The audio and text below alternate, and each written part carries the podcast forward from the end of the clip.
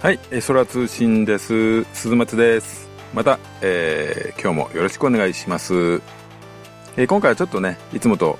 まあ、趣がちょっと違うかもわかんないですけども、えー江戸川乱歩作品についてちょっと語ろうかなと思っております。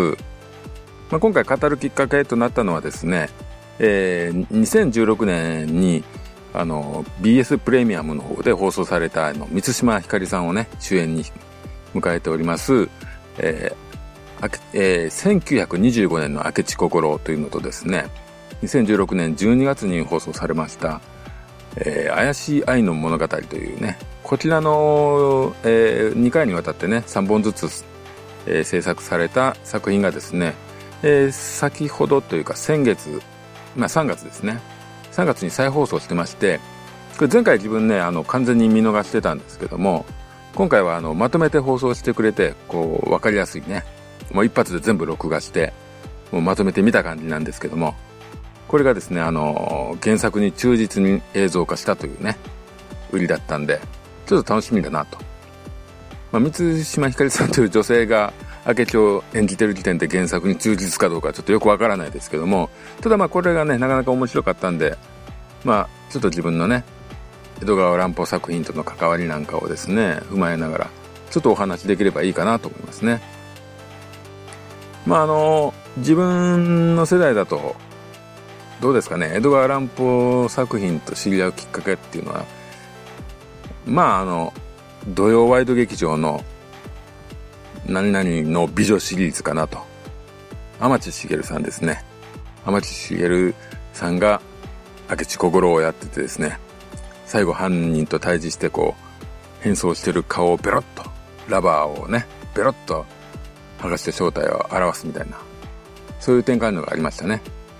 まあ、あれで若干怪しい雰囲気とかそういうのは味わってたと思いますね。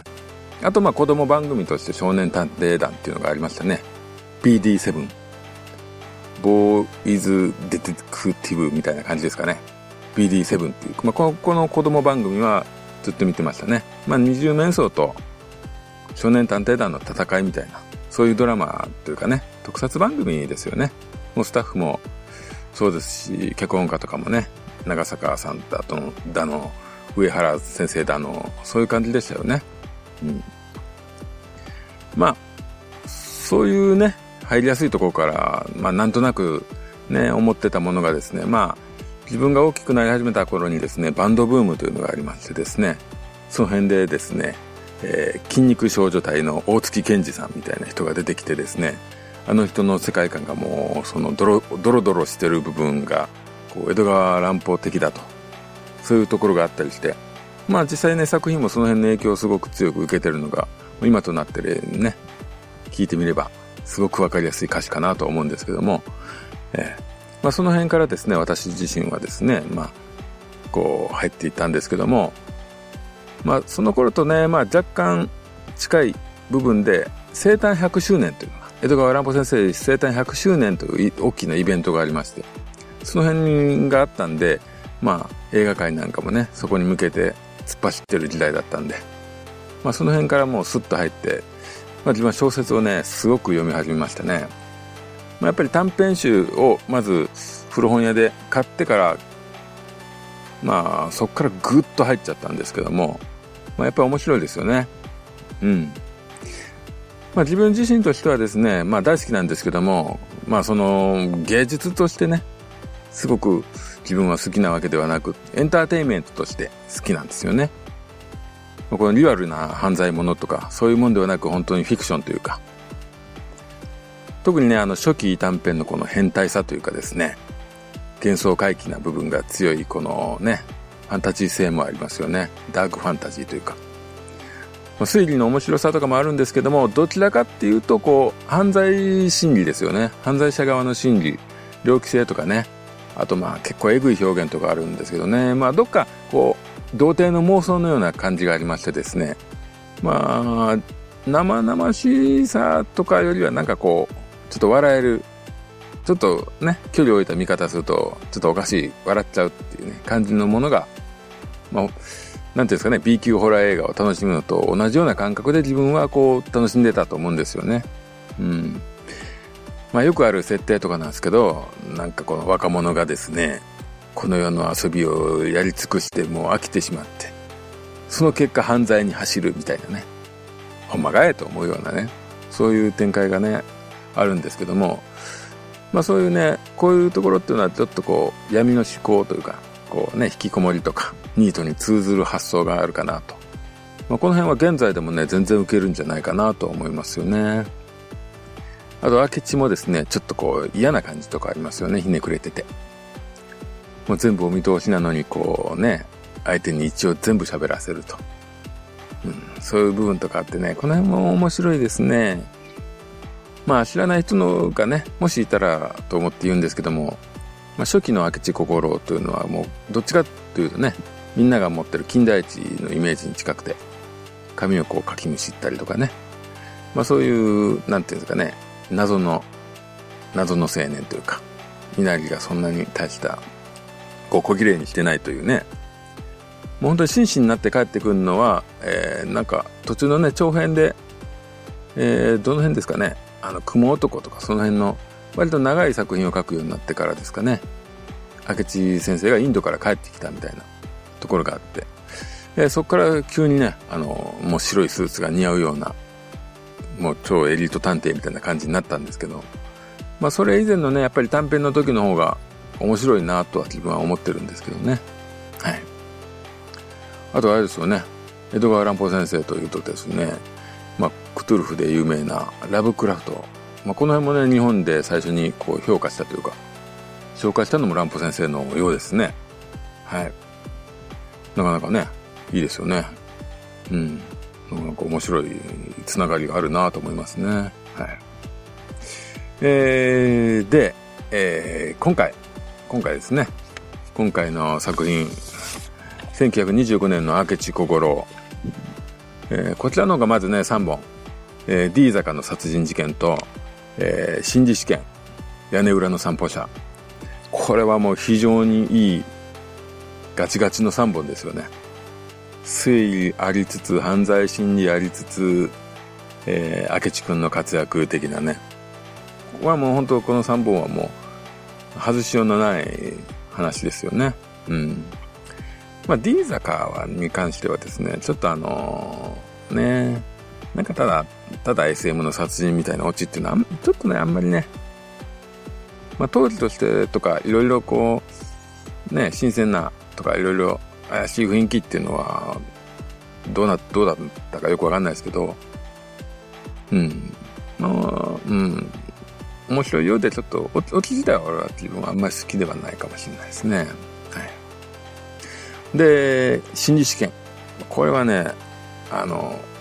話がね、そもそもがあの、ドストエフスキーの罪と罰をね、ベースにしたような話なんですけども、えー、今回のはね、やっぱりちょっと自分は好きですよね。はい。あの主人公、主人公、まあ、明智じゃなく、あの、犯罪者の方ね、犯罪者役を、えー、須田正樹さんがやってたんですけども、なかなかね、したたかな若者。あの、自分を、えー、自分は すごい人間だから、もうこのぐらいの犯罪しても全然許される人間なはずだ、みたいなね。そういう若者が陥る発想みたいな。そういうのがベースになってました。これなかなか 好きなんですよね、こういう話。あの、罪と罰とか。あとまあ、漫画で言うと、デスノートね、デスノートの主人公とかも割とこういう思考の持ち主ですよね。はい、まあ、今回ね、やっぱりこの菅田将暉さん、なかなかこう、透かした感じをよく、よくやられてた、非常にいい演技だったかと思います。で、殺される老婆がなぜか島田旧作というですね。これなかなか なかなか面白いですけど、これ非常に良かったですね。ええ。で、3本目の屋根裏の散歩者。これがですね、あの、柔道の篠原さん、篠原さんがやってますよね。主人公。これなんかもう完全な撮り方がね、特殊な撮り方で。なんか一人芝居見てるような感じで暗闇の中で篠原さんがただね座ったり歩いたりにやついたりっていうセリフも多分吹き替えられてましたよねまあほとんどセリフないんですけどね。ほとんどこう朗読劇のような、えー、キャストもね、二人ですか。二人だけですかね。これなかなかでもね、面白かったですね。うん。まあなんか、この、まあでも3本ともね、すごく雰囲気がね、やっぱりあったんですよね、時代的な。あのー、なんていうんですかね、雰囲気がやっぱりすごく大事なんですよね、この辺の乱歩作品って。本当にそういうの見ると、あなた本当に乱歩好きなんですか？まあ、漫画もそうですけどね、映画化された時に、その作品のね、持ってる空気感見て、あなたはこの作品のこと本当に好きなのかと。あなたはこれ本当に監督やりたかったの？っていうね。そういうのを思うことっていう皆さんもね、多々あると思うんですけども、この、今回ね、すごく雰囲気が良くてですね、しかもこう、一応忠実と、原作に忠実を歌ってますけど、まあ忠実だったと思いますよね。うん。で、ポンポンポンとこう、時間もね、30分ぐらいでですね、これは非常に短編を映像化する際にこう、無理のない、こう、長さでしたよね。これが非常に見やすかったです。うん。で、キャストもね、あの、お笑いの人とかもね、結構出てるしですね。で、まあ、あの、津田、津田寛さんとかね、中村、なんて読むんでしたっけ？中村中とか人。歌手ですよね。とかね。あと、お笑いの人とかも結構出てて、これがね、すごくいい感じなんですよ。うん。まあ、本当にこれは見やすかったですね。で、続いては、えー、怪しい愛の物語の方なんですけども、こちらの何者、黒手組、人間椅子の3本でしたね。まあ、あの、何者と黒手組に関してはね、これは割と、まあまあ普通に推理物の要素が強かったんですけど、まあ人間椅子、まあこれはもうね、人間椅子ですから。もうベッタベタの変態ものですからね。ええ。まあこの辺もですね、まあ、どうでしょうね。短編のあの長さで明智がこう、ふらっと来て、頭のいい感じ出して、全部暴いていくと。うん。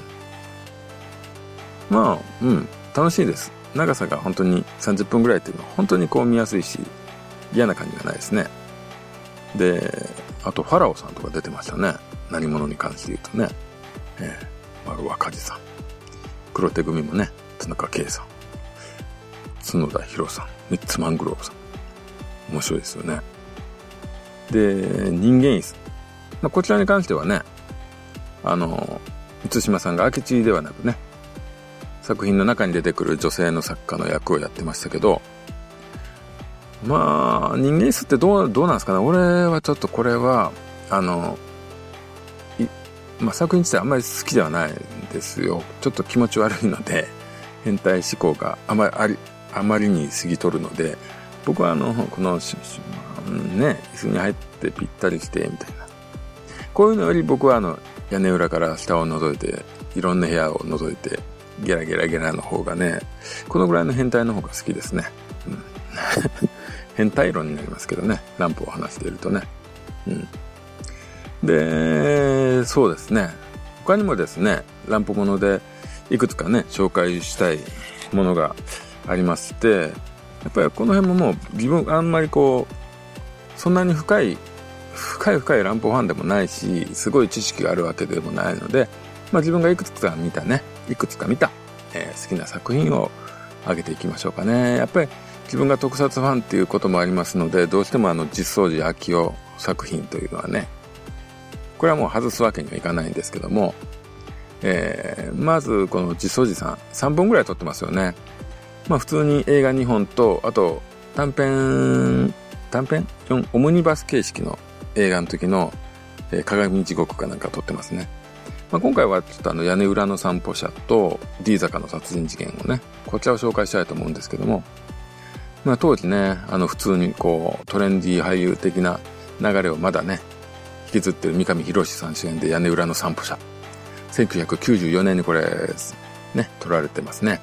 で、明智小五郎さんが、先ほどのね、作品ではちょっと女性を演じてた島田久作さん。もうね、この辺のキャスティングでね、もうみんなが持ってる明智じゃないよ的な短編のを撮りますよ、みたいな。そういう感じがすごくね、出てますけども。まあ、三上さんもね、そもそもね、あの、寺山さんの作品とかでデビューして、ね、そういう感じの人なんで、まあ、こういう、地掃寺さんなんかとはね、仕事したかった人かなと思いますけども、はい。まあ、これがですね、まず、まあ、強烈な作品でしたね。えー、なんか雰囲気がすごく出て、でも得意のね、やっぱりこう、実相寺さんの得意の、あの、エロ要素というか、SM 系な要素っていうのは、ふんだんに入れてましたね。やっぱりあの先ほどのね、あのドラマの30分ぐらいっていうのが、本当にちょうどいいサイズだと思うんですよ。映像化するにあたって。ただまあこの、屋根裏の散歩者もね、D 坂の方もそうなんですけど、これあのいろんなね、要素を追加して一本の映画の尺にしてるという、そういう部分がありますよね。うん。ただこれはね、本当にでも、すごく、なんていうのね、やっぱりストーリーがはっきりね、あるんで、え、あの退屈もしないし、えー、ただこうね、三上博史さんがこう変態として、ニタニタ笑いながら楽しんでたりする部分っていうのはですね、すごく見がいがあります。うん。で、島田久作さんの、ね、明智さん。この短編の頃の明智っていうのはですね、この、事件が解決してどう、警察に突き出してどうとかじゃなく、謎を解くことが、もう唯一楽しみというか、そのためにこういうことやってますよ、的な感じでですね、非常にこれ、あの、愉快なんですよ。この、自由人的な。うん。まあ、この辺がですね、後半のあの、明智とは違う前半の良さなんですけどね。で、もう一本の D 坂の殺人事件。で、こちらはですね、あの、犯罪者、犯罪心理のやっぱりね、犯罪心理でなんぼみたいな江戸川作品ですから、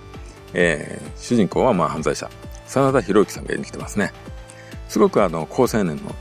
うん、印象で、この頃もね、未だにずっとまあ主役でいい役っていうのが多かったと思うんですけども、まあ、どうなんですかね、サンタさんもなかなか深いものをいろんな冒険心ありますから、実装作品とか出るっていうのはすごくね、チャレンジングだったんだの、だとは思うんですけども、えー、まあこ、この作品でも明智小五郎は柴田久作さんと。うん。で、この辺なんですけど、D 坂はですね、いろんな作品の要素が混ざってますよね。基本的にもう心理試験と D 坂の話がうまくミックスされてまして、この辺がすごく楽しいですね。うん。で、ちょうどいい感じの、こう、テンポがあったと思います。うん。まあ、キャストもですね、寺田稔さんとか、その辺が出てるんで、もう実装時間がすごい強いです。うん。これ非常にいいです。こちらは、まあ、うん、屋根裏より、こう、おもし、あの、見やすいかもしれないですね。うん。で、他に、他に南方作品でおすすめ作品ですけども、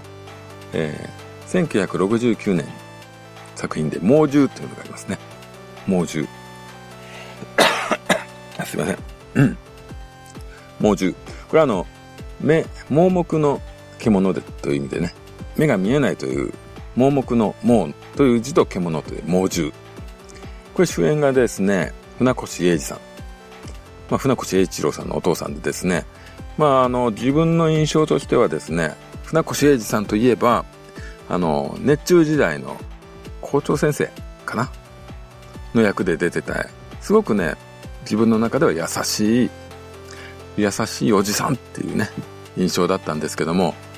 で、そのままこのね、作品を見たんですよね。えー、これがなかなかね、すごい作品で、監督が増村康三さんまあ、これ以外自分ちょっとよくわからないんですけども、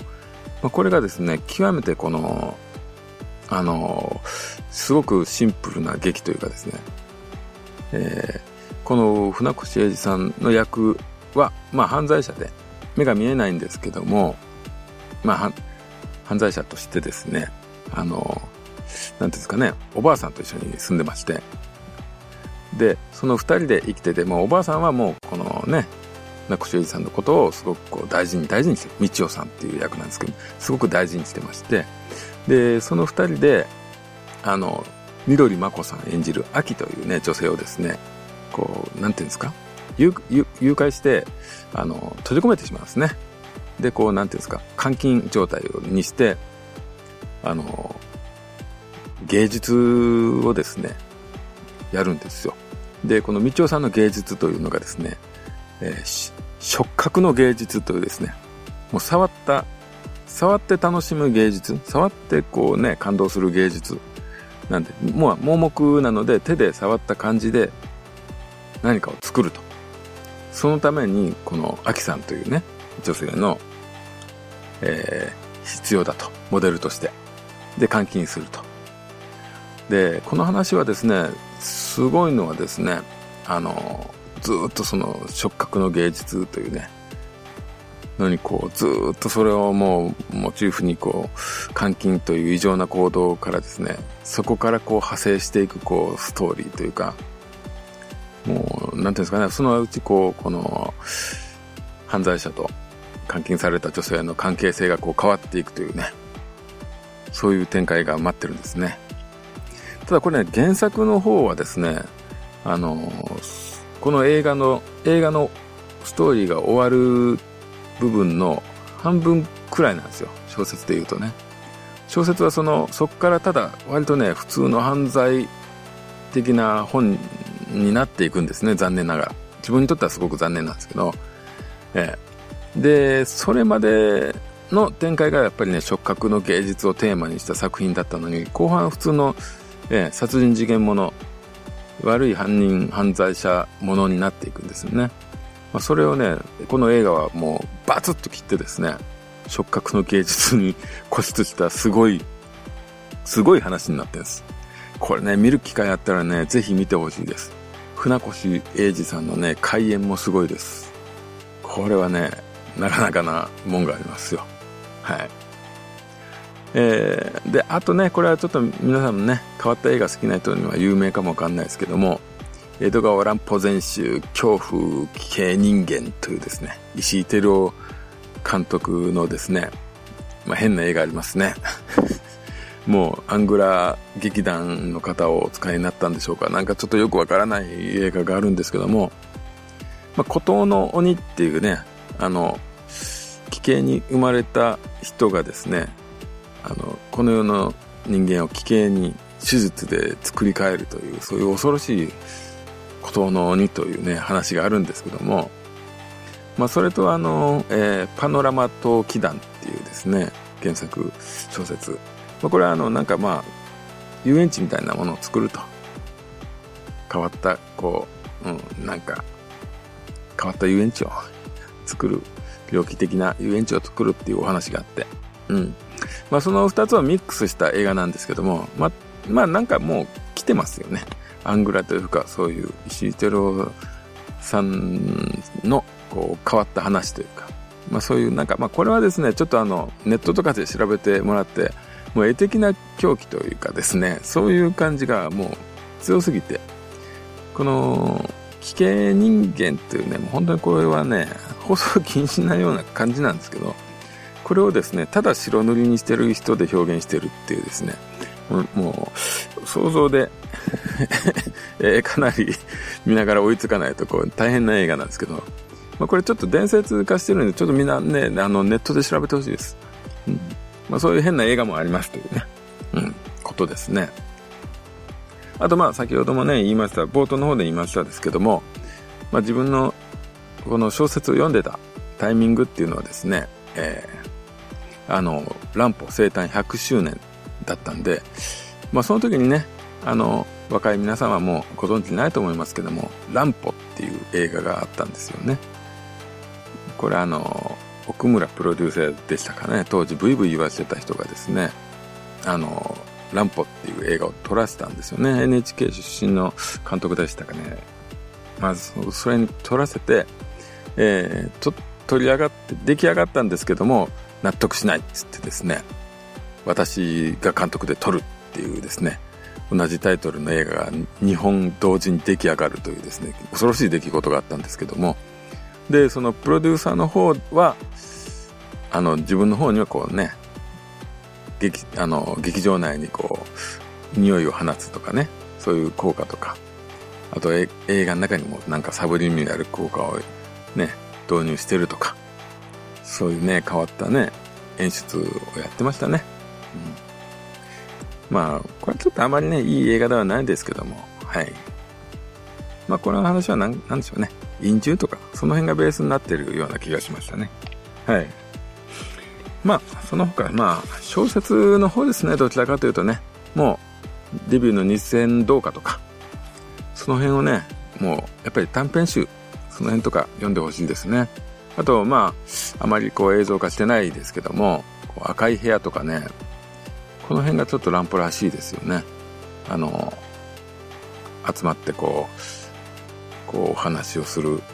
本当か嘘かみたいな、ちょっと怪しい話をするね、話がありますよね。この辺面白いですね。なんでしょうね。あの、一寸法師なんかもね、なかなか狂気の沙汰なお話ではありますよね。これも途中からね、途中からちょっと無駄に長い殺人者に変わっていくような気もしますけども。まあ、インパクトは強いですね。あと、芋虫っていうのとかね。これあの、ちょっと前にあの、キャタピラっていう映画でね、あの、ありましたけども、あれは一応ね、原作にはしてないようですけども、もう、ああいう、まああれ、もうほとんど芋虫ですよね。あの映画は多分ね。他にも何かあったかな？いろいろ、いろいろ面白かったんですけどね。うん。映画の方もですね、陰獣とかありましたけど、まあ、とこの短編がずっと続いて、えー、途中でランプはあの、陰獣という作品を書いて、その中に登場する二人の、えー、作家さん、これで自分を、こう、なんていうんですかね、あの、猟奇的なものを描く嫌な自分と、えー、綺麗なものを描く自分っていうね、人の二面性に、自分の二面性をこう、あの、犯罪者に振り分けてましたよね。うん。まあ、自分はやっぱりこの猟奇性のある方が面白いんで、あそちらが好きでしたね。うん。赤い部屋。えー、そうですね。闇にうごめく、うん、ソーセージ。二杯人。二杯人とか面白かった気がしますね。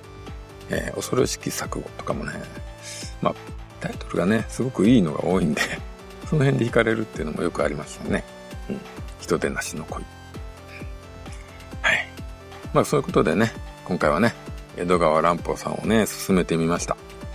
まあ、とりあえずね、あのー、この、今回のドラマ良かったんで、もし見る機会があったら、あのー、三島ひかりさんもね、ほんと素敵な女優さんですよね。えー、本当こう、世界と雰囲気と演技力と兼ね備えていると思いますね。このドラマ本当見る機会あったら皆さん見てほしいですね。えー、あとね、映画の方は地掃除作品の方。これは本当にもう、地掃除作品らしい闇、影。ね。その辺がやっぱり、すごく魅力的なんで、この辺はぜひ見てほしいですね。まあ今回こんなところですね。はい。